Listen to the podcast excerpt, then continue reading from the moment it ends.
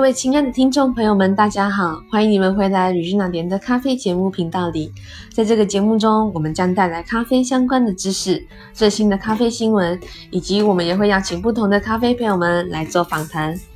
今天呢，我们要来介绍什么是三合一咖啡。你喝过三合一咖啡吗？当时我第一次喝到三合一咖啡的时候，是在我小时候的时候。那那时候家人都会买了一大箱的咖啡。放在那里，那如果需要的朋友们就自己去喝这样子。可是，呃，后来才发现，原来三合一咖啡它故事的历史背景啊，以及它的成分制造。所以呢，今天呢，我们就要好好的来介绍一下什么是三合一咖啡。说到三合一咖啡呢，我们要先从它的历史故事背景开始。那时候呢，是从巴西政府以雀巢公司在一九三八年发展出更先进的喷雾干燥法，用于吉隆式咖啡。那这样的做法呢，是用热的蒸汽使咖啡豆中的水分蒸发，留下干燥的咖啡提取物。即溶咖啡呢，会很快的可以融化在热水中，并在运送的过程中占的空间以及体积比较小，很耐于储存。所以呢，在大众市场呢，就很很受欢迎。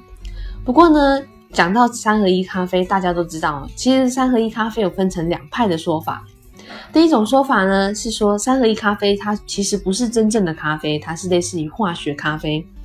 原因在于他们认为三合一咖啡并不是真正的咖啡，里面加了有很多的咖啡香精啊、奶精啊、糖啊，所以它并不是真正属于咖啡的一种品相。那另外一种说法呢，就是三合一咖啡呢，它所用的咖啡豆可能会比较劣质，所以大家在使用上可能要注意。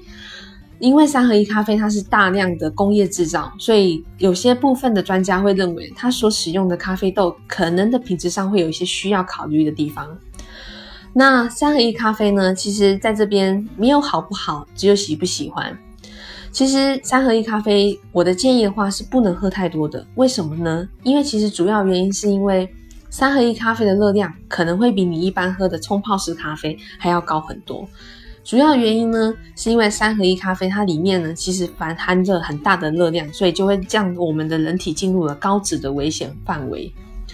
那再来呢，这些高脂危险范围，当然就可能会让我们不小心过胖啊，或是正在减肥的朋友们，或者是你怀孕或者是哺乳期的妇女，对于这些正在另外一个方向的朋友们，我们可能三合一咖啡的话，就要少喝一点点，避免会造成对于。身体上的一些负担以及健康的影响。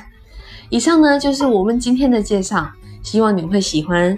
如果也是对咖啡有兴趣的朋友们，也千万不要忘记去订阅我们的频道了。我们下次见，拜拜。